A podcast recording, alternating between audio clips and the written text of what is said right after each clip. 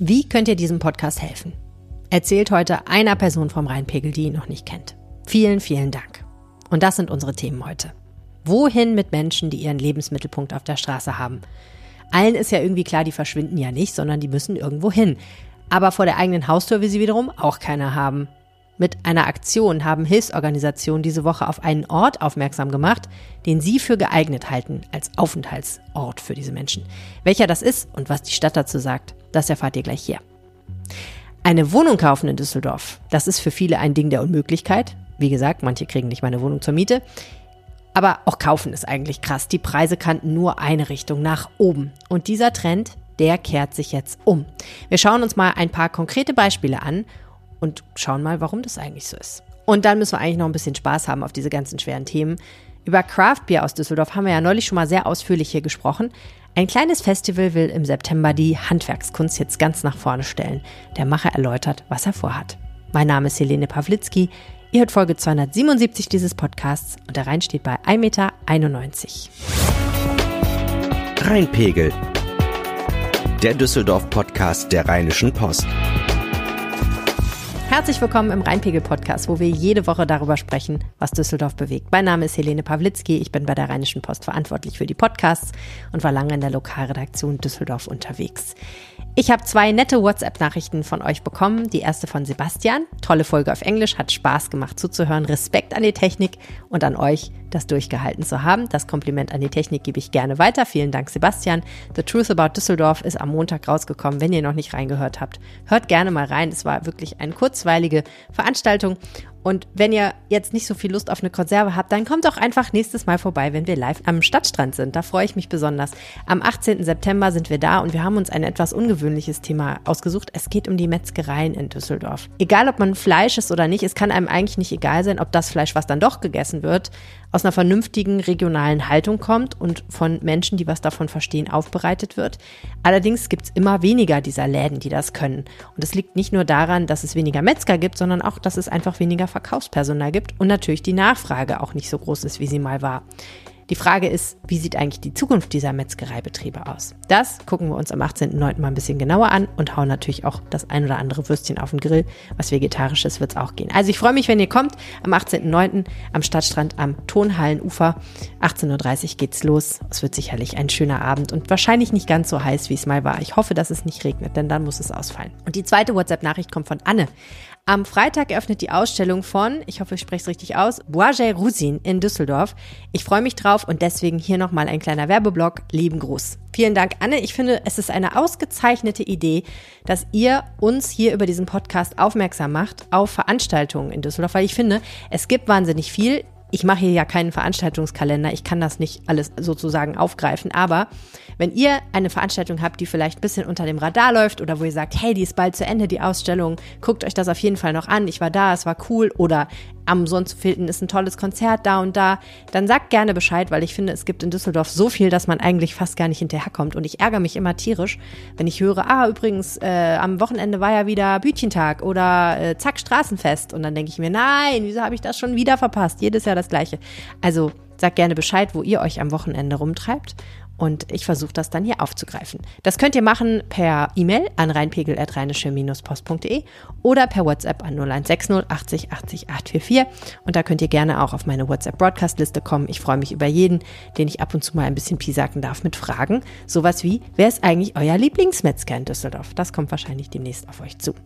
So, genug Housekeeping. Jetzt kommen wir mal zu einem wirklich wichtigen Thema in Düsseldorf. Der Worringer Platz ähm, ist ja ein Ort, an dem viele Menschen, die, wie man so schön sagt, ihren Lebensmittelpunkt auf der Straße haben. Also sprich, entweder tatsächlich keine Wohnung haben oder eine Wohnung haben, wo sie sich nicht gerne aufhalten oder eine Suchtproblematik, die es ihnen mehr oder weniger verbietet, sich die ganze Zeit zu Hause aufzuhalten. Ja, all diese Menschen, die müssen irgendwo hin und auf dem Worringer Platz sind sie häufig und da gibt's aber immer mehr Einsätze und deswegen fühlen sie sich da einfach nicht mehr wohl. Und das haben die Obdachlosenhilfsorganisationen natürlich erkannt und sagen, tja, da hätte die Stadt mal ein bisschen vorzeitig hingehen müssen und einen Ort definieren müssen, wo diese Menschen sich denn aufhalten dürfen und können, wo man vielleicht auch die entsprechende Infrastruktur schafft, wo man vielleicht auch hingeht und Hilfsangebote etabliert, sodass dort die Menschen auch ein bisschen aufgefangen werden. Jetzt ist es so ein bisschen fünf vor zwölf oder vielleicht auch schon fünf nach zwölf. Das sagt zumindest Martin Volkenrath von der SPD. Der war nämlich unter anderem bei einer Aktion, die am Mittwoch stattgefunden hat, auf einem Platz in Düsseldorf, von dem die Hilfsorganisationen sagen, das wäre doch eine gute Idee, hier vielleicht so eine Infrastruktur zu schaffen. Die Hilfsorganisationen, das ist unter anderem natürlich 50-50, auch mit dem äh, Sprecher von 50-50, Oliver Ongaro, habe ich gesprochen, als ich dort vor Ort war es hat ziemlich geregnet. Ähm, hier ist meine Reportage von der Veranstaltung. Dieser Platz hier ist fast dreieckig, aber total unregelmäßig geformt. Er wird auf einer Seite begrenzt von einer Wand des Gesundheitsamts, auf der anderen Seite ist eine kleine Straße, die Warschauer Straße und am Kopfende sozusagen ist der Park, der IHZ-Park. Und hier steht heute ein kleiner Pavillon. Es stehen ein paar orangefarbene Stühle herum und äh, zwischen den, äh, ja, hier stehen so ein paar Birken, die sich so durchgeschlagen haben und dem vielen Unkraut und dem Gebüsch, was hier wächst, sitzen Menschen und essen Mittag.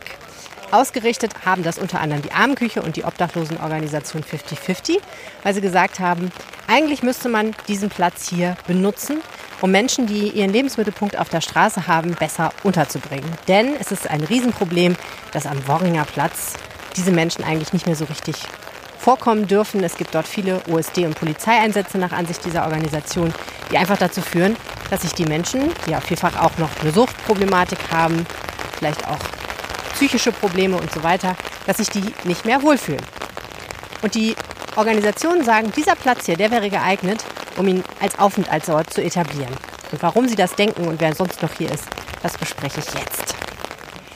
Herr Wolkenrath, warum sind wir heute hier auf diesem äh, ja, brachliegenden Parkplatz vor dem Gesundheitsamt? Ja, die Stadtcommunity hat offensichtlich Probleme. Das heißt, es sind unterschiedliche Personengruppen, die nicht alle auf einen Platz passen.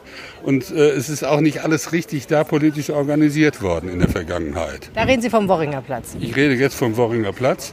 Und auch diese Personengruppe, die Obdachlosen, haben natürlich ein selbstverständliches Recht, in einer Stadt wie Düsseldorf zu leben, zu sein. Und dafür braucht man Plätze. Nicht? Und das muss dann eben auch von Politik organisiert werden. Und da muss ich sagen, es waren verschiedenste Versuche, die sind aber alle nicht sehr professionell gelaufen. Die Kommunikation lief schräg, auch an mir, obwohl ich nur ein Ordnungs- und sicherheitspolitischer Sprecher der SPD bin, das weiß jeder, ist an ganz viel einfach nicht angekommen. Und vor dem Hintergrund haben wir jetzt einen Handlungsdruck. Und äh, ich finde es super, dass hier einige Organisationen, 50-50 Armküche, hier vorangepresst sind. Die sind klasse, die, die haben eine hohe Kompetenz, eine hohe Sozialkompetenz. Und äh, ich bin dabei, da gemeinsam was zu organisieren. Äh, ich glaube, wir müssen noch mal ein bisschen zurück, äh, drei Schritte gehen. Sie haben ja gerade den Worringer Platz angesprochen. Was ist denn da konkret das Problem für die, die nicht so im Thema sind? Der Worringer Platz ist zum einen äh, erheblich zu klein. Er ist ja auch künstlich verkleinert worden. Durch die baulichen Maßnahmen, die eigentlich eine schönere Gestaltung des Platzes bieten sollen, zum Beispiel Bänke und ähnliches. Dass zum Beispiel äh, da ein, ein privater Gastronom auf einmal einen Zaun macht. Der berühmte Zaun um die Pizzeria. Das Ganze ist kleiner geworden und das Konzept war auch nicht stimmig. Also natürlich hat das eine ordnungspolitische Komponente, das hat eine sozialpolitische Komponente, eine gesundheitspolitische Komponente. Aber es kann natürlich nicht sein, wenn Beratungssituationen niederschwellig da sind und die laufen auch erfolgreich. Also Streetworker zum Beispiel. Zum Beispiel. Dass dann der Ordnungs- und Servicedienst uniformiert da hinkommt, sich da vorstellt, weil völlig klar ist, ohne äh, bösartig zu sein, ist es völlig klar, das führt zur Verdrängung. Das heißt, wir kriegen dann die äh, sozialhygienischen und sozialpolitischen Bereiche nicht hin. Also Verdrängung heißt ja eigentlich, wenn immer wieder Razzien oder Polizeieinsätze oder Ordnungsdiensteinsätze auf dem Worringer Platz sind, dann fühlen sich die Menschen, die dort sich aufhalten, nicht mehr wohl, nicht mehr sicher und sagen, nee, dann gehe ich woanders hin. Ganz genau. Wir hatten das früher schon mal bei den offenen Szenen im Drogenbereich, das sogenannte Junkie-Jogging. Das hilft nicht, wenn ich im Platz dann äh, äh, Räume. Dann gehen die in den nächsten Park und dann wird wieder geräumt und dann gehen sie wieder in den nächsten Park und nach einem halben Jahr sind sie wieder am Ausgangspunkt. Also im Prinzip jedes Mal ähm, sind Anwohner oder andere Nutzer dieses Ortes und kommen und sagen, das gefällt mir nicht, denn wenn wir, Sie haben ja von obdachlosen Menschen angesprochen, wir reden ja vielfach von Menschen mit einer Suchtproblematik, mit psychischen Problemen. Es geht ja nicht nur darum, dass da Leute friedlich sitzen, sondern häufig wird da viel Alkohol konsumiert, harte Drogen, auch offen konsumiert und entsprechend ist dann auch das Verhalten nicht immer ganz, wie soll ich sagen, sozialkonform. Das ist das Problem, selbstverständlich. Also es ist nicht einfach, auch mit diesen Menschen zu arbeiten. Äh, aber sie haben ein Recht darauf, sich hier in der, in der Landeshauptstadt Düsseldorf aufzuhalten. Und insofern müssen wir das dann eben professionell angehen. Und dafür brauchen wir ein Gesamtkonzept. Das muss ordnungspolitisch, gesundheitspolitisch, sozialpolitisch determiniert sein. Und wir müssen aber jetzt auch schnell was machen. Also das, was da in der Baugrube zurzeit abläuft, ist aus allen Gründen gesundheitspolitisch, ordnungspolitisch völlig unakzeptabel. Die Baugrube, um das kurz zu erklären, ist ja wahrscheinlich, was Sie meinen, da wo mal irgendwann Grand Central entstehen soll, ein Wohnprojekt, also ein wahrscheinlich auch recht kostspieliges äh, Bauprojekt, wo viele Wohnungen entstehen sollen, ist eine riesige Grube.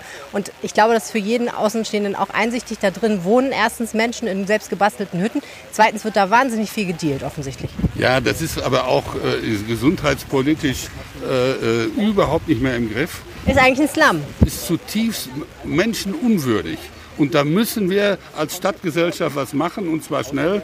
Deshalb meine Überlegung. Wir haben also jetzt zum einen einen Antrag äh, nächste Woche im Rat, dass wir ganz schnell mit den zuständigen Dezernaten und den zuständigen Fachausschüssen, das ist der äh, Gesundheits- und Sozialausschuss und der Ordnungsausschuss, noch im Oktober, spätestens Anfang November tagen. Wir wollen dann ein Konzept vorgelegt haben.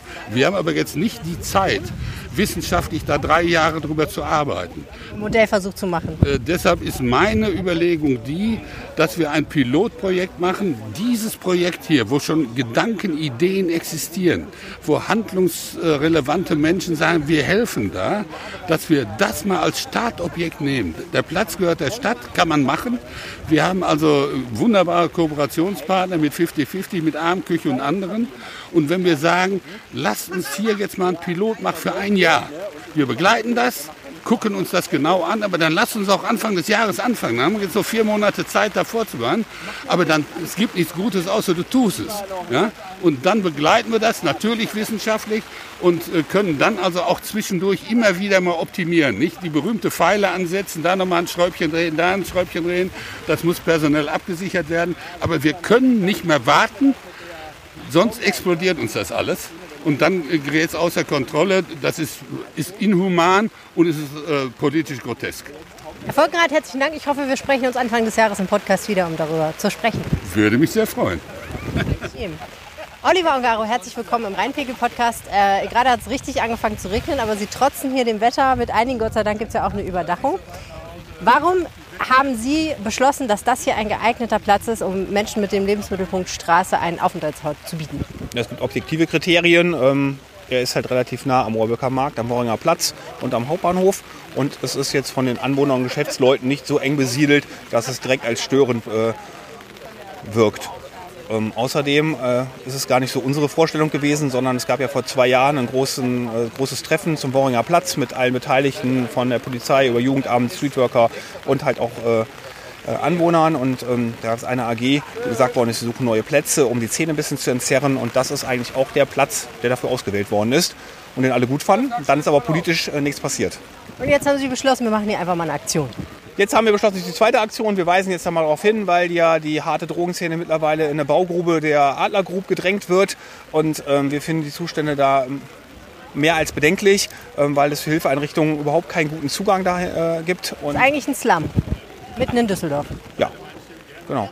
Ist eigentlich ein Slum mitten in Düsseldorf, ja. Und äh, denken, das kann man äh, besser gestalten und man kann den Leuten vor allem ein Hilfsangebot machen. Also alle, die den Irrglauben noch haben, man kann das durch reine repressive Maßnahmen lösen, ähm, müssen sich eigentlich äh, die letzten 20 Jahre angucken. Immer, wenn man Druck auf die Zähne ausgeübt hat, wandert sie halt in die Stadtteile oder sonst wohin. Jetzt könnte man noch mal sagen, wir entwickeln ein Konzept, dass es vielleicht ein bisschen geordneter läuft und damit wäre ja allen geholfen, sowohl suchtkranken und obdachlosen Menschen als auch äh, der Stadtgesellschaft. Oliver Ongaro von 5050, Sie kennen sich natürlich einfach auch gut aus äh, mit der Frage, was brauchen denn diese Menschen? Ähm, wenn man jetzt hier diesen Platz nimmt, naja, hier ist noch nicht so viel vorhanden, außer relativ viel Unkraut und es ist plan immerhin und man steht nicht mit den Knien im Matsch, das ist ja schon mal ganz schön.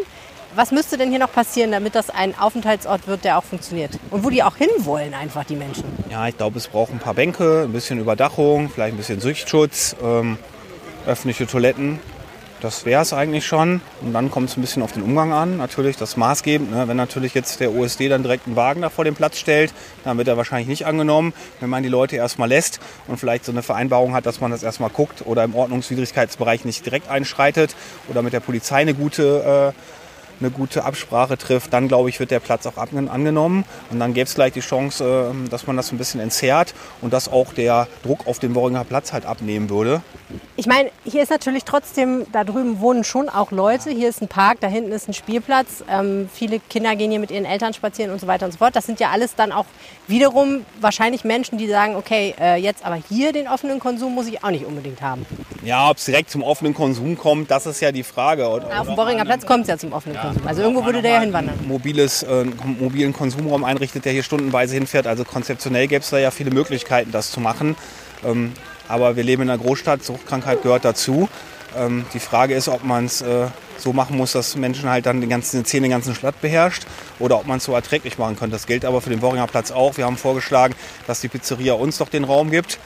Die Pizzeria, die da den Zaun errichtet ja, hat? genau. Und wir machen da ein Hilfsprojekt rein. Also vielleicht mit ehemals äh, Süchtigen oder Ex-Obdachlosen und die da Kaffee und Kuchen verkaufen und sagen, mit dem Geld wird sogar das Drogenhilfezentrum finanziert oder soziale Einrichtungen. Aber Leute, die einen Kaffee und ein Stück Kuchen kaufen, wissen, wir machen das jetzt. Wir gehen auf den Platz und wissen, was das für ein Platz ist und wissen um die Problematik, unterstützen das dadurch. Und man wir glauben, dass es halt mal so eine Selbstkontrolle gibt. Wenn das Leute machen, da ist schon so eine Hilfeeinrichtung, dann benehmen sich die Leute auch manchmal, hey, jetzt hör mal auf, ne? die machen doch auch was Gutes für uns. Und dann hat man den Platz vielleicht ein bisschen angenehmer gestaltet, weil so, glaube ich, ist er äh, sowohl für die Leute, die sich da aufhalten müssen, als auch für alle, die drumherum wohnen und arbeiten, halt mehr als unerträglich. Ne? Letztendlich ist es ja immer eine Frage der, auch der Kommunikation, wie man mit dieser Not in my backyard Problematik umgeht. Ne? Also klar müssen die irgendwo hin, aber bitte nicht da, wo ja. ich bin. So. Also im Endeffekt ist die Frage, wie kommuniziert man das den Menschen, dass hier schon eine soziale Kontrolle stattfindet, dass es nicht dadurch gefährlicher wird etc.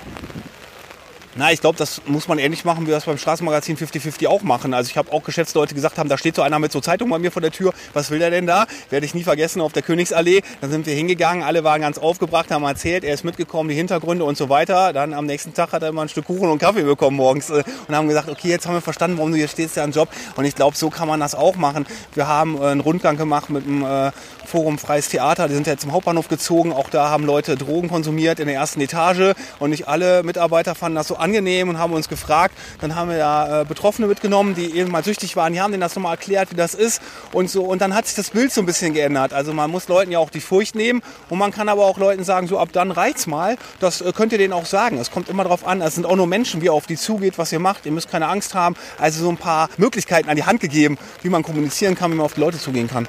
Herzlichen Dank. Bitteschön. Und Sie haben heute hier ein bisschen was Essen mitgebracht. Wir haben das Essen mitgebracht, weil wir zeigen wollen, dass es mit wenig Aufwand möglich wäre, hier einen Platz zu schaffen, an dem Menschen sich aufhalten können, die ja, hier in der Nähe von Hauptbahnhof, Nähe von Worringer Platz, Nähe einer direkter Nähe einer U-Bahn-Station. Ähm, ja, ich glaube, hier einfach auch weniger Menschen stören als auf dem Worringer Platz und äh, dadurch den Worringer Platz auch ein bisschen entzerren. Mhm.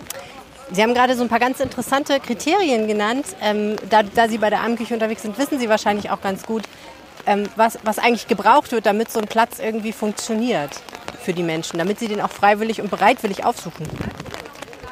Also ich vermute, ja, wenn hier einfach, also ne, wahrscheinlich am besten diverse und der Platz ist ja groß genug, äh, Sitzgelegenheiten da sind, mindestens ein Teil auch überdacht ist, dass dann dieser Platz schon angenommen wird, wenn auch mal von den Hilfsangeboten, äh, Drogenhilfezentrum, Flingernmobil, äh, was weiß ich, oder auch einmal in der Woche vielleicht also dann von der Streetwork hier Essen aus der Armenküche verteilt wird.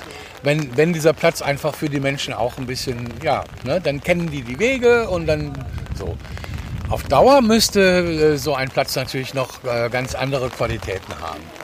Aber diese minimale Geschichte, die könnte die Stadt sehr leicht äh, etablieren, ne, dass einfach also Sitzgelegenheiten da sind, die robust sind ne, und ein Teil davon überdacht ist. Wenn das so leicht ist, warum ist es bislang nicht passiert? Na, ich weiß nicht, wo es hakt. Also da müssen Sie wirklich andere fragen. Ja? Also ne, die städtische Verwaltung und Politik ist ja kein unkompliziertes Geschehen. Ne? Äh, aber Sie reden ja mit denen. Haben Sie das Gefühl, die hören nicht zu? Haben Sie das Gefühl, die hören zu und vergessen es dann wieder? Haben Sie das Gefühl, es ist doch komplizierter als vielleicht gedacht? Also aktuell habe ich jetzt also durch die Sommerpause auch mit niemandem gesprochen. Äh, aber ich würde gerne die Verantwortlichen auffordern, da mal hinzugucken, ne, wo es denn hakt. Denn wir waren von, also es gibt seit ungefähr anderthalb Jahren diese gemeinsame Basis von Politik, Verwaltung und Streetwork, ähm, Wohnungslosen- und Suchtkrankenhilfe, dass Ausweichplätze gesucht werden sollen. Und äh, ich glaube, ungefähr ein Dreivierteljahr ist es her, dass alle zusammen hier waren und gesagt haben, dieser Platz ist geeignet. Und da wollen wir jetzt einfach, dass ein bisschen Gas gegeben wird. Herzlichen Dank. Michael Haberm ist auch hier, der Geschäftsführer der Drogenhilfe e.V. in Düsseldorf, der schon ganz oft im Podcast war und mit dem wir auch schon mal bei einer Live-Veranstaltung genau über die Situation auf dem Worringer Platz eigentlich auch gesprochen haben. Damals drollte das auch schon so auf, dass das nicht mehr lange so gut gehen kann, wie das jetzt ist. Ja, Michael, was hältst du denn von der Idee, hier diesen Platz ein bisschen, ähm, ich hätte fast gesagt, wohnlich zu machen für Menschen, die auf der Straße ihren Mittelpunkt haben? Es gibt ja nicht so viele Plätze innenstädtisch, die im Moment noch zur Verfügung stehen. Äh, beim Rundgang damals mit, dem, mit Politik und Verwaltung haben wir unter anderem diesen Platz identifiziert als ja, frei und äh, im Besitz der Stadt. Ich glaube, trotzdem ist es nicht immer ganz so einfach, aber ist, und der hat natürlich auch so ein bisschen äh, Symbolkraft, weil wir jetzt hier mit Menschen sitzen können und zeigen können, dass das theoretisch möglich ist, den öffentlichen Raum äh, zu nutzen, um Menschen einen Platz zu bieten. Ja, ähm, die Menschen, die bei euch in der Drogenhilfe unterwegs sind, die auch in den Konsum kommen, meinst du, dass die das annehmen würden, wenn es hier ein bisschen besser ausgestattet wäre? Also Bänke, Überdachung, vielleicht ein Sichtschutz? Ja, wir haben eine Befragung gemacht am Boringer Platz und sehr viele waren mit den Zuständen dort unzufrieden, haben gesagt, es gibt aber relativ wenig Alternativen. Jetzt gibt es natürlich die Baugrube, aber das ist für viele auch keine gute Alternative, weil das, die Zustände da sehr schlecht sind. Insofern glaube ich, dass sehr viele das nutzen würden. Ich glaube, gerade die etwas fitteren würden dann hierher kommen. Die Elenderen werden wahrscheinlich eher am Boringer Platz hängen bleiben, fürchte ich. Warum? Ja, weil der Boringer Platz ähm, immer noch der Treffpunkt Nummer eins ist und ähm, ein gutes Stück vom, näher am Hauptbahnhof und etabliert ist. Ich glaube, das wird ein bisschen dauern ähm, und Veränderungen sind immer für die leichter, die noch ein bisschen fitter sind. Und was ist in dieser verdammten Baugrube los? Ah, gute Frage. Ich meine, letzten Endes ist äh, die Baugrube das, was vorher das Postgelände war, bevor es abgerissen wurde. Und das ist ein ähm, freier Raum, wo sich keiner kümmert. Die Adler Group kümmert sich nicht und die Menschen haben sich da ja, Baracken gebaut. Unter elenden Bedingungen leben da im Moment geschätzt so 60 Personen. Ähm, und da bilden sich dann natürlich auch Strukturen raus, weil das weit außerhalb der, des öffentlichen Sichtfeldes ist. Ne? Also wenn irgendwas passiert, was hier passiert, dann wird irgendwie der OSD kommen, dann wird die Polizei kommen, dann wird das jemand mitkriegen. Wenn da eine Schlägerei ist und einer kippt um, das sieht ja erstmal keiner. Insofern betrachten wir das schon mit, sehr mit Sorge. Das ist super gefährlich, oder? Also sowohl für die Menschen, die dort irgendwie unterwegs sind, als auch für die, die dran vorbeigehen, muss ich sagen, wenn ich das so selber beobachte. Ich glaube, wenn man dran vorbeigeht, passiert erstmal nichts. Ich würde niemandem raten, einfach drauf zu gehen, weil man wird schon sehr schnell gefragt, willst du was kaufen? Wenn nein, was willst du dann hier? Also ich bin schon regelmäßig dort und nehme die Stimmung auch nicht als so sehr freundlich wahr. Aber beim Vorbeigehen passiert erstmal nichts. Ähm, trotzdem ist es für die Menschen, die sich dort aufhalten, natürlich nicht so gut, als wenn wir das irgendwie ähm, steuern würden, das Phänomen. Im Moment ist das sehr ungesteuert. Ja, und dann ist die Hoffnung, dass es hier besser wird. Ähm, allerdings ähm, ist natürlich die Frage, wie schnell die Stadt sich jetzt bewegt und da was tut. Ja, und vor allem wird es nicht nur besser über diese Plätze, wir brauchen auch vor allem Wohnungen. Die Menschen in der Baugrube leben da ja nicht, weil es keine öffentlichen Plätze gibt, sondern die leben da, weil es keine Wohnungen gibt. Und ich glaube, die allermeisten würden schon lieber unter, in vernünftigen Wohnungen äh, leben, statt in irgendeiner Baracke. Jetzt kommt auch bald der Winter und bald kommt der Bezug dort bei Cartella, ich glaube zum 1.11. Insofern drängt die Zeit. Herzlichen Dank, Michael Haber. Gerne. Zurück in der Lokalredaktion Düsseldorf und es gibt neueste Erkenntnisse bezüglich des Ortes, an dem wir gerade waren. Verena Kensbock war auch dort die Reporterin für die Lokalredaktion. Verena, die Stadt hat sich geäußert. Ja, das, ähm, ich habe vor einigen Tagen eine Anfrage gestellt, genau zu diesem Thema, ähm, was uns ja auch schon lange beschäftigt. Und ich habe unter anderem nachgefragt, ob der Platz, ähm, für den die Hilfsorganisationen ja jetzt äh, die Werbetrommel rühren, mhm. denn tatsächlich auch in Frage kommt. Und die Antwort war nein. Huh. Ziemlich klares Nein. Warum nicht?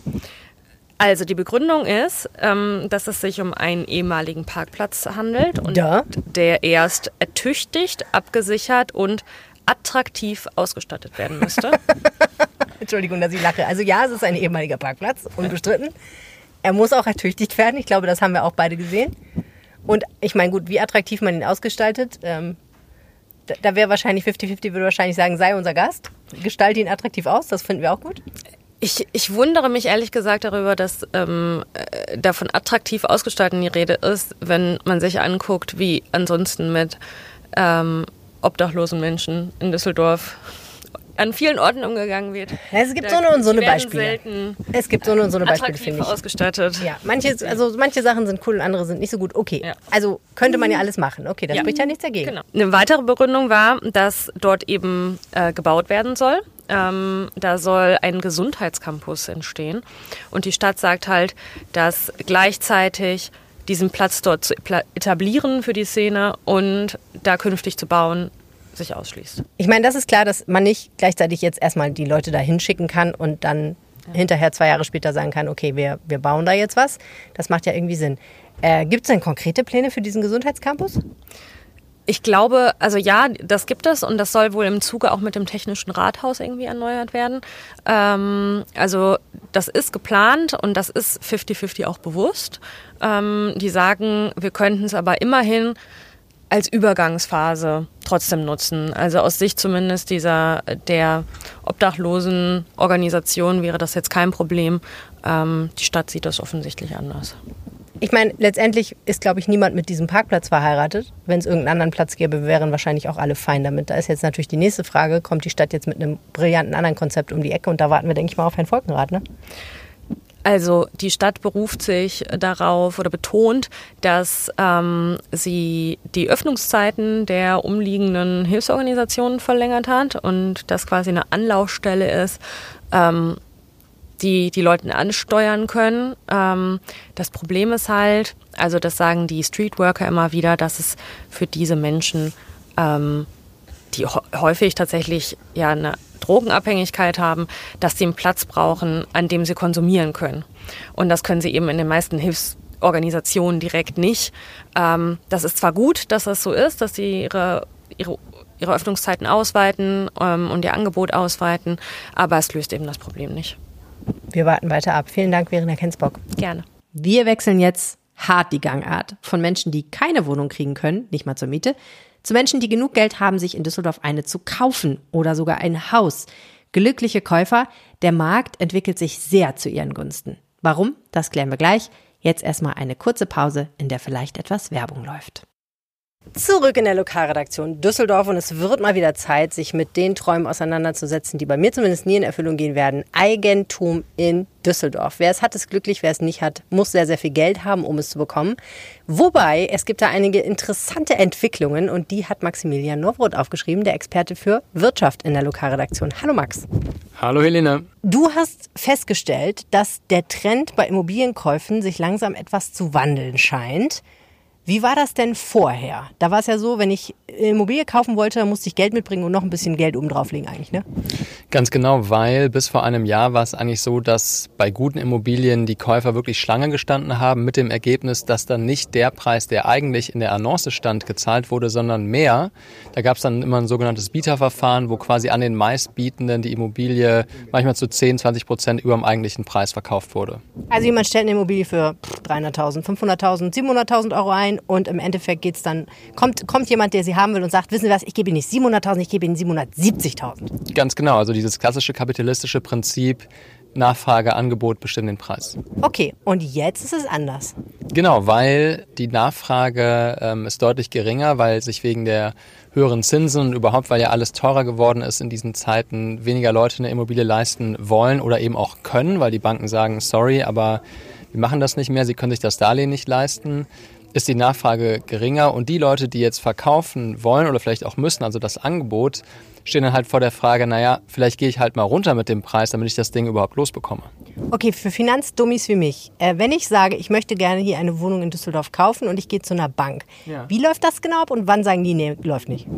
Also die Bank wird dich fragen, wie viel Geld hast du zur Verfügung im Monat, also dein Einkommen, mit wie vielen Leuten lebt ihr zusammen, wie ist so euer Lebensstandard und dann schauen, schauen die sich halt genau an, ähm, wie hoch das Darlehen wäre. Also die werden dich natürlich auch fragen, wie viel Eigenkapital du mitbringst. Nehmen wir mal an, 100.000 Euro für eine Wohnung, die eine halbe Million kostet.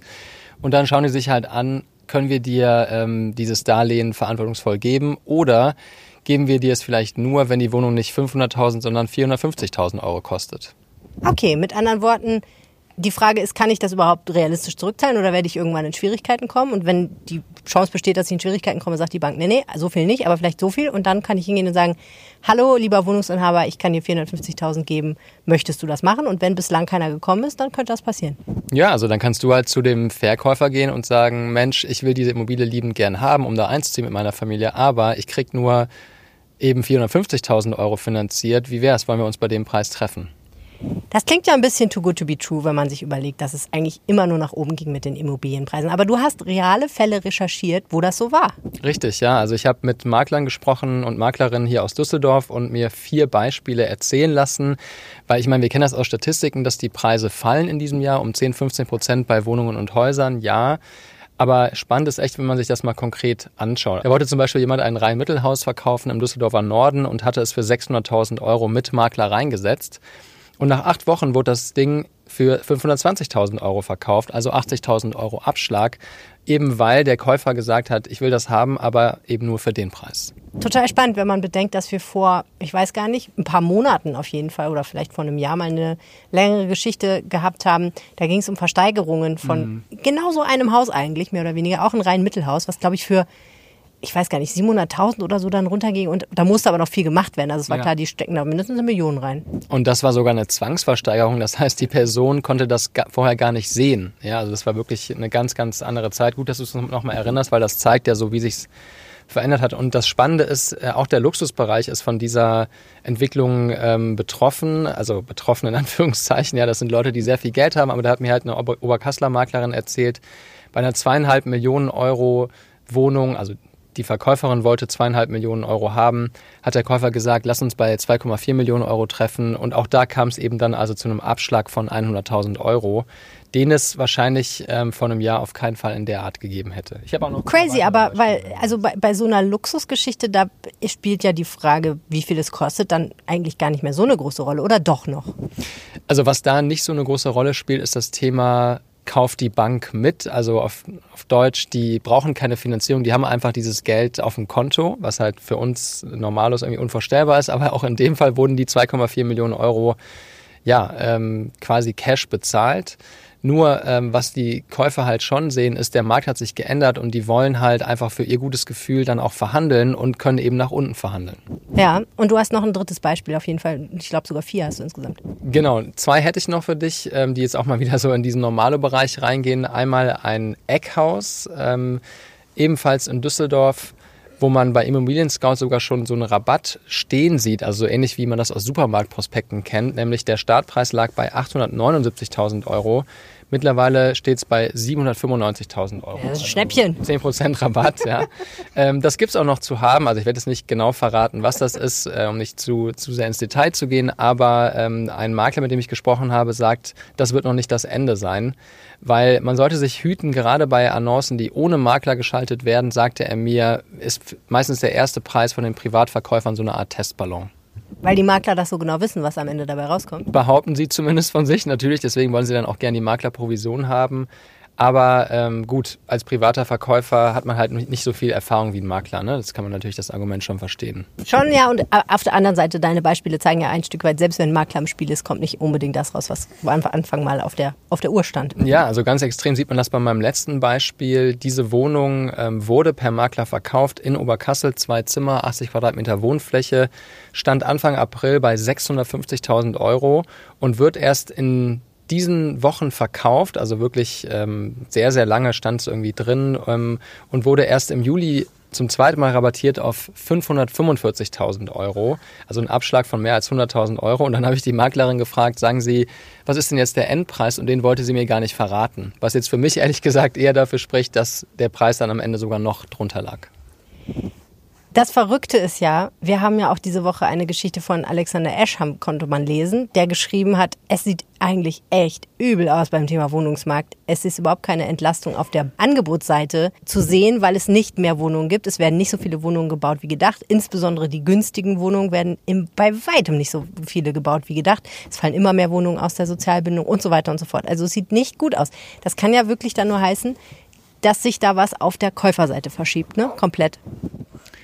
Ja, ähm, Also die Nachfrage hat sich geändert und daran liegen jetzt diese Entwicklungen. Oder gibt es da auch noch andere Ursachen? Mm, also, dass, dass äh, nicht genügend Wohnungen gebaut werden, ist erstmal ein Problem auf der Angebotsseite, also nicht auf der Käuferseite, sondern eben, dass es sich für Bauträger, also die Unternehmen, die Wohnungen bauen sollten, nicht lohnt weil eben die Finanzierung, also um das Geld zu beschaffen für neue Wohnungen, die ist so teuer geworden durch die, durch die gestiegenen Zinsen, dass die sagen, sorry, aber dann bauen wir eben gar nichts mehr Neues, weil es lohnt sich für uns nicht, weil eben schon vorher ja die Baukosten so extrem gestiegen sind. Was die Käuferseite betrifft, ähm, klar, die ist auch zurückhaltender geworden, aber ehrlich gesagt, wenn es genügend günstiges Angebot gäbe, dann gäbe es sicherlich auch genügend Interessenten, die sagen würden, ich erfülle mir jetzt mal den Traum vom Eigentum. Wo geht denn jetzt die Reise hin? Das ist ja jetzt auch erstmal nur ein Ausschnitt aus der Realität gewesen. Wie werden sich denn diese Preise weiterentwickeln? Was glaubst du? Kann man das schon sagen? Tja, also ich bin kein Prophet, aber äh, wenn ich jetzt mal eine Wette abschließen sollte, würde ich sagen, dass die Preise eher noch nach unten korrigiert werden werden müssen. Äh, da gab es so einen schönen Satz von einem Makler, mit dem ich sprach. Viele Verkäufer haben noch den Preis von gestern im Kopf, also das Wunschdenken von vor einem Jahr. Viele Käufer schon den Preis von morgen, also die hätten es gerne noch günstiger. Und solange das halt so bleibt, glaube ich, dass, dass es eben zu noch mehr Zugeständnissen kommen wird und die Preise dementsprechend sinken. Nur man muss halt fairerweise sagen, das hilft nur den Käufern, die halt wirklich viel gespart haben, weil Kredite sind unfassbar teuer geworden. Ähm, wenn du wie vor einem Jahr meinetwegen nur noch 10% Eigenkapital mitbringst, dann wirst du dich wundern, wie teuer das Darlehen ist. Und ähm, ja, deswegen hilft es nur Leuten, die wirklich was zurückgelegt haben und jetzt eben zuschlagen können. Die neue Realität auf dem Wohnungsmarkt von Maximilian Nowroth. Vielen Dank. Danke, Helene. Ich habe das gemacht, was ich ja sehr, sehr gerne tue, nämlich äh, ich bin am Nachmittag in eine Bar gegangen. äh, hier gibt es aber noch gar nichts zu trinken, weil äh, die Holy Craft Beer hier äh, in der Liefergasse hat noch gar nicht auf. Aber Sebastian Knepper ist schon hier, dem dieser wunderbare Laden hier gehört. Hallo Sebastian. Hi, einer muss ja für Ordnung sorgen tagsüber, das bin dann wohl ich. Ja, ähm, einer deiner zahlreichen Jobs und Betätigungen den ganzen Tag. Äh, nebenbei organisierst du auch noch ein kleines Festival, was am 8. und 9. hier in Düsseldorf stattfindet. Das sogenannte Craftival. Und der Name ist Programm. Ja, genau. Das ist jetzt die zweite Auflage, die wir ähm, durchführen. 2018 ähm, im, mehr im Süden, auch in den Schwanhöfen. Ist auch bekannt äh, als Party- und äh, Festival-Location. Mm, ja, dann während Corona ähm, einfach mal ein bisschen ausgefallen. Wie so vieles. verrückte Welt. Ja. Ähm, und wir haben damals gesehen, dass einfach ähm, in Düsseldorf sowas fehlt und ähm, es gab mal hier und da kleine Ansätze. Die gibt es leider nicht mehr. Jetzt sind wir die Einzigen, die sowas anbieten. Was heißt denn sowas? Ähm, ja, unser Craftival, ein Craft Beer Festival. Craftival ähm, haben wir es genannt, weil es, ähm, ja, Craft ist ja das Handwerk aus dem Englischen. Und da wir uns nicht nur auf Craft Beer konzentrieren möchten, sondern auch ähm, Handwerk ähm, und auch handgemachter Musik oder auch handgemachten Food, Street Food, eine Bühne bringen möchten, ähm, haben wir uns zu diesem Namen entschieden. Natürlich ist im Fokus natürlich Craft Beer, handgemachte Biere. Und das ähm, in diesem Jahr, ähm, 2018 noch gar nicht ähm, dran zu denken, mit überwiegend Düsseldorfer Brauern. Ja, wir haben ja neulich quasi unser eigenes Craftwell am Stadtstrand gemacht, du und ich, und haben sehr viele Düsseldorfer Brauer eingeladen und viele von denen sind auch wieder da. Wer ist alles da? Richtig. Ähm, wir haben da den ähm, Jan Olbermann, ähm, die ja vor kurzem äh, ihre eigene Brauerei ähm, aufgemacht haben in Gerresheim. Ähm, also da Düsseldorfer Bier, nicht nur Altbier, das war uns ganz wichtig. Ähm, Altbierfestival gab es wohl auch mal, habe ich mir mal sagen lassen. Ähm, dann haben wir die Bierkong oder Bierkong da, die Damen vom Bierkong, Caroline und Janine. Und ähm, die haben ja auch ganz abgefahrene, tolle Biere da. Dann wird sich ähm, Eichhörnchenbräu dazu gesellen. Äh, und wir haben noch dann den Pitters da. Pitters, der, der braut ein sehr leckeres Kellerbier. Und ja, was wir nicht ganz aus, äh, was wir nicht in der Vielfalt hinbekommen mit Düsseldorfer Bieren, Braun, Brau oder Brauern, das ähm, haben wir dann ergänzt durch ja, internationale, nationale Brauer.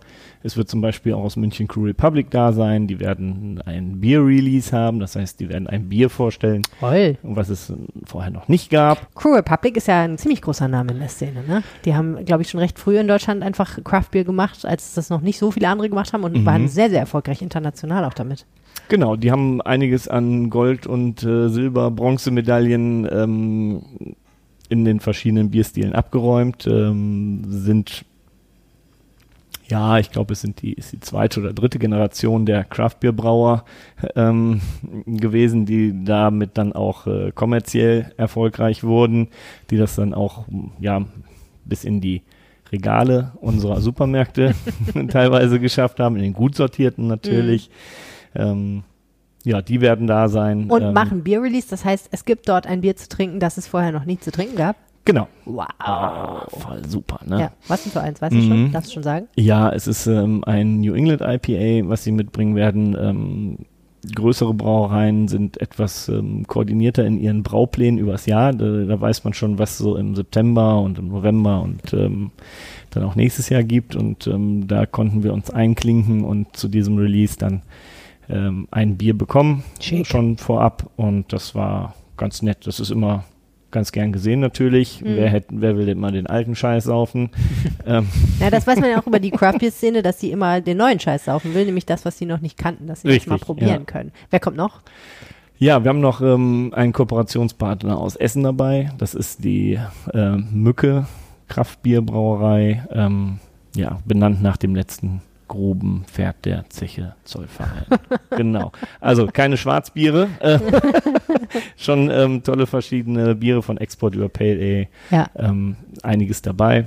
Mm, Wir werden aus dem Ausland, das äh, wird sich jetzt in den nächsten Zeiten dann ähm, über die sozialen Medien verbreiten, auch ähm, Barrel-Aged-Biere da haben, also Stouts, die dann nochmal in äh, irgendwelchen Fässern rum, Wein, ähm, andere Spirituosen über Monate gelagert haben, ähm, über auch andere New England IPAs. Also es wird einiges dabei sein, was man bestimmt noch nicht hatte und wo es sich dann auch lohnt, mal eins zu nehmen und von den ganzen tollen Düsseldorfer Bieren dann natürlich noch ein zweites zu gönnen. Und das Schönste daran, wir haben die Brauer, die haben extra Zeit, wir haben das ähm, Bierzapfen und Bedienen vom Brauer entkoppelt. Ah. Das heißt, die Brauer stehen die ganze Zeit in einer Ecke oder zwei. die haben wir auf dem Gelände verteilt. Die habt ihr so angekettet, dann dürfen sie nicht weglaufen und genau, müssen dann richtig. mit mir reden. Ja, quasi. die rasseln dann mit den Ketten und Also ich komme dann quasi, hol mir ein Bier und Mhm. wenn ich, dann trinke ich das und währenddessen rede ich mit dem, der das Bier gemacht hat. Das Genau. ist der Gedanke. Okay, Korrekt. cool. Ja, oft ist es bei den Craft Beer Festivals so, dass der Brauer dann selbst hinter dem Tresen steht zapft und dann und zapft. genau, dann muss er was mittrinken, darf er auch so, aber dann äh, unterhält er sich mit Kunde A, der gerade was äh, gekauft hat und eine Frage hat. Mhm. Äh, Kunde B steht da schon und will auch was und ähm, dann bleibt halt wenig Zeit für den Ja. Einzelnen. Ne? Und ähm, Ja, das klingt doch alles sehr spannend. Jetzt muss man natürlich wissen, äh, Craft Beer, da sind wir ja nicht bei 4%, sondern, oder 4,5, sondern da sind wir ja meistens so bei 5, 6, 7, 8, 9, 10% pro Glas, Mhm. pro, pro, äh, ne, 10 pro was auch immer. Ähm, das heißt, man muss auch wirklich, ernsthaft, diesmal wirklich eine Grundlage schaffen, wenn man mehr als, sagen wir mal, anderthalb schaffen will. Genau. Ohne dass man hinterher torkelt. Ja, korrekt. Ähm, Bier ähm, braucht Alkohol als Geschmacksträger. Ähm, ja, ja, ja, ich, so wie- ich kenne die so- Erklärung, warum die Alkohol Ja, Alles pass auf, gut. äh, das, das mir ist die erzählen. Brücke jetzt. Das Ja, ist die jetzt Brücke, pass auf. Alkohol Und genauso wie Fett bei Speisen. ähm, Da spricht der Gastronom aus dir. genau, und äh, dafür haben wir natürlich auch ähm, Ja. Street Food da. Ähm, Kurzes Interlude, mir hat neulich jemand erzählt, er hat, ähm, äh, auch jemand, der übrigens sehr gerne Craft Beer trinkt, hat, ähm, kam äh, recht angeheitert nach Hause, wollte noch eine Kleinigkeit essen, da haben sie sich dann Apfelpfannkuchen gemacht und haben aber irgendwie Salz und Zucker verwechselt. Und man Schön. würde ja denken, es ist furchtbar, aber er meinte, nein, das war eigentlich genial und da haben wir dann gelernt, nachdem wir noch Zucker nachgekippt hatten, Mhm. dass das das Geheimnis guter Gastronomie ist. Wahnsinnig viel Salz und wahnsinnig viel Zucker, zusätzlich zu wahnsinnig viel Fett. ja, ähm, das, die ganzen bösen Sachen machen halt Spaß am Ende des Tages. und So ist das. Kann man nicht machen. Obwohl Also- der Apfelkuchen mit Salz spannend, ja. Was gab's zu essen? Was Ähm, wird es zu essen geben? Es wird zu essen geben. Es gibt einen ähm, Caterer und ähm, einen Küchenchef in Düsseldorf, ähm, der da sich Gravenfield nennt, ähm, seit ein halben Jahr, ich hoffe, ich lüge nicht, ähm, auf dem Markt und äh, macht Privatcaterings, ist aber auch ähm, auf Streetfood-Festivals dabei. Der, Mhm. der wird jetzt nicht klassisch die Bratwurst äh, grillen oder das Nackensteak, sondern er macht dann sowas wie Filet ähm, Cheesesteak. Cheesesteak oder ähm, auch ein Das bisschen. ist eine Grundlage. das ist eine Da Grundlage dann und da sind, wir bei, Grundlage. da sind wir bei Fett, da sind wir bei Salz. Da ist alles da dabei. Alles, was Spaß macht, ist dabei. Ja. ähm, wird aber auch vegane ähm, Speisen dabei haben, dass wir möglichst alle abfrühstücken können, damit jeder Spaß hat. Ähm, Bier ist ja sowieso in den meisten Fällen vegan in der Craft-Bier-Szene. Bier ist Mm, für alle da. Hat aber auch Kleinigkeiten dabei, dass man nicht ähm, wirklich die, die, die, die Bombe im Bauch hat. Man will ja auch nicht die ganze Zeit den Mund voll haben, wenn man mit den Brauern dann spricht ne, und denen Mm. Ja. seine Lebensgeschichte erzählt. Vielleicht kann man aber Essen teilen mit denen. Oh, das ist eine gute Idee. Ja. Die können ja wegen ihrer Ketten auch nicht weg. Ja. Okay, so, und jetzt müssen wir noch den Teil des mit dem Handwerk und der Musik abdecken. Mhm. Das, da habe ich, Handwerk, da habe ich kurz gezuckt und gedacht, okay, da, so selbstgetöpferte Aschenbecher oder was erwartet mich da? Ja, es ist äh, eher sind auch da Kooperationspartner wie Sinneinheit, der ähm, sich äh, mit ganz vielen ähm, Zeichnungen ähm, noch ein Zubrot verdient. Also ähm, man wird ihn, wenn man uns verfolgt ein wenig, dann kennt man den Piraten, ähm, man kennt unsere Schriftzüge, alles das, was wir so auf T-Shirts auch gemacht Mhm. haben, das macht er, also viel mit Druck. Ähm, darum geht's. Also ähm, Grafik. ja, und Mhm. das bringt er auf ähm, T-Shirts äh, und Papieren in diversester Form ähm, mit und verkauft das. Ne? Kunst. Kunst, genau, Kunsthandwerk. Und ähm, da ist ähm, er zum Beispiel einer. Genau, und ähm, ansonsten ähm, Musik, handgemacht. Ähm, Freitag sind wir ein bisschen technischer unterwegs. Da haben wir einen DJ da, der sich in den verschiedenen Genres über den Tag verteilt. Hat er wenigstens Vinyl dabei? Ich äh, hülle mich in Schweigen, aber ich befürchte nicht. Das hätte ich auf dem Craftival schon eigentlich erwartet. Na Ja. okay. Next time. Oh, genau, man muss äh, noch Luft nach oben haben. ne?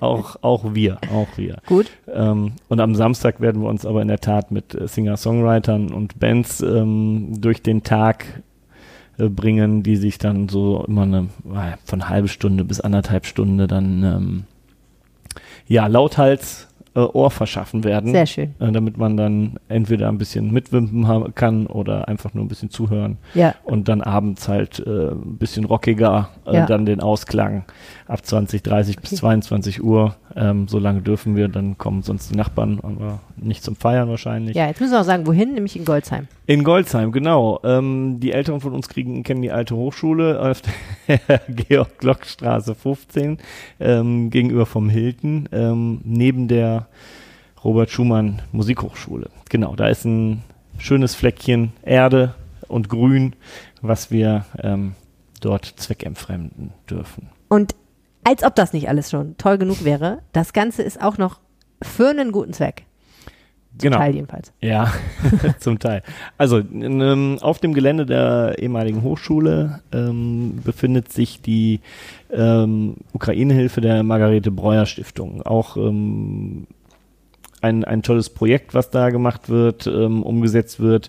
Und zwar geht es da um punktuell, ähm, punktuelle Hilfe. Und das heißt, man kart nicht einfach nur in die Ukraine 10.000 Windeln und guckt, wo sie bleiben, sondern es wird eine 1 zu 1 ähm, Hilfe geschaffen. Das heißt, ähm, vor Ort gibt es Menschen, die sich äußern, was sie brauchen, von Mikrowelle über was auch immer, Kugelschreiber, Schulsachen, Anziehsachen ähm, und dann wird sich die Margarete Breuer Stiftung setzt sich mit ihren ähm, Damen und Herren, die da ganz tatkräftig ähm, unterstützen, auseinander und sagen, okay, alles klar, Mikrowelle ist unterwegs und ähm, guckt, dass auch da die Hilfe dann ankommt. Ähm, die Hilfe kommt zu 100 Prozent an, das ist das Schöne bei denen.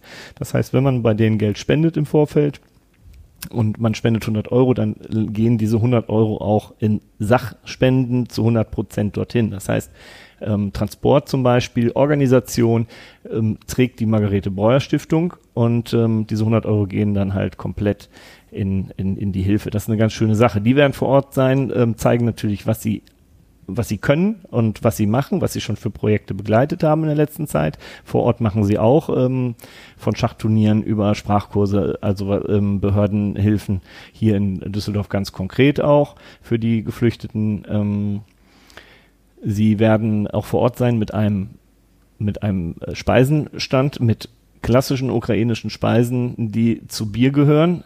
Das wird sehr spannend. Ich habe mir ein, zwei Sachen berichten lassen. Ähm, äh, wird nicht ganz unseren Speiseplan gerecht, aber ähm, es hört sich äh, trotzdem sehr lecker an. Okay, also da, gespannt. das wird ganz spannend. Außerdem haben wir einen ähm, ukrainischen Brauer da, Aha. der ähm, auch mit vier Bieren vom Fass kommt. Ähm, der wohnt ähm, oder ist untergekommen in den Niederlanden und dort braut er auch. Und wir haben da den Kontakt zur Margarete Breuer Stiftung hergestellt ähm, und die werden ihr Fassbier verkaufen für den guten Zweck mh, und werden die Erlöse da der Margarete Breuer Stiftung ähm, zur Verfügung stehen, abzüglich ihrer Kosten natürlich in diesem Fall. Genau, also wer da kommen möchte, gucken möchte, ähm, äh, Achtung, es gibt kein Overload an Ukraine-Hilfe, ähm, sondern man kann sich ganz bewusst einfach, wenn man Lust hat, äh, mit denen auseinandersetzen. Bis jetzt hatte ich sehr tolle Kontakte mit denen, ähm, sehr schöne Gespräche und ähm, ich freue mich schon aufs Essen. Ähm, Trockenfisch zum Bier zum Beispiel ist ein Klassiker. Ähm, Do it. ja, da sind wir wieder beim Salz. Klingt doch gut. Wer mehr wissen will, der kann sich umtun auf der Website von Holy Craft Beer und dort alle Details finden. Vielen Dank, Sebastian Knepper. Gerne. So, und das war er wieder, der Rheinpegel-Podcast für diese Woche. Vielen herzlichen Dank an euch fürs Zuhören. Nicht vergessen, 18.09. Stadtstrand. Wir sehen uns bei einer Bratwurst oder so. Und äh, ansonsten, wenn ihr Lust habt, sagt mir was, rheinpegel.rheinisch-post.de oder WhatsApp 0160 80 80 844. Ich freue mich mega von euch zu hören. Ich freue mich auch, wenn ihr nächste Woche wieder reinhört. Mein Name ist Helene Pawlitzki. Tschüss. Mehr im Netz. Alle Nachrichten aus der Landeshauptstadt findet ihr auf rp-online.de slash Düsseldorf.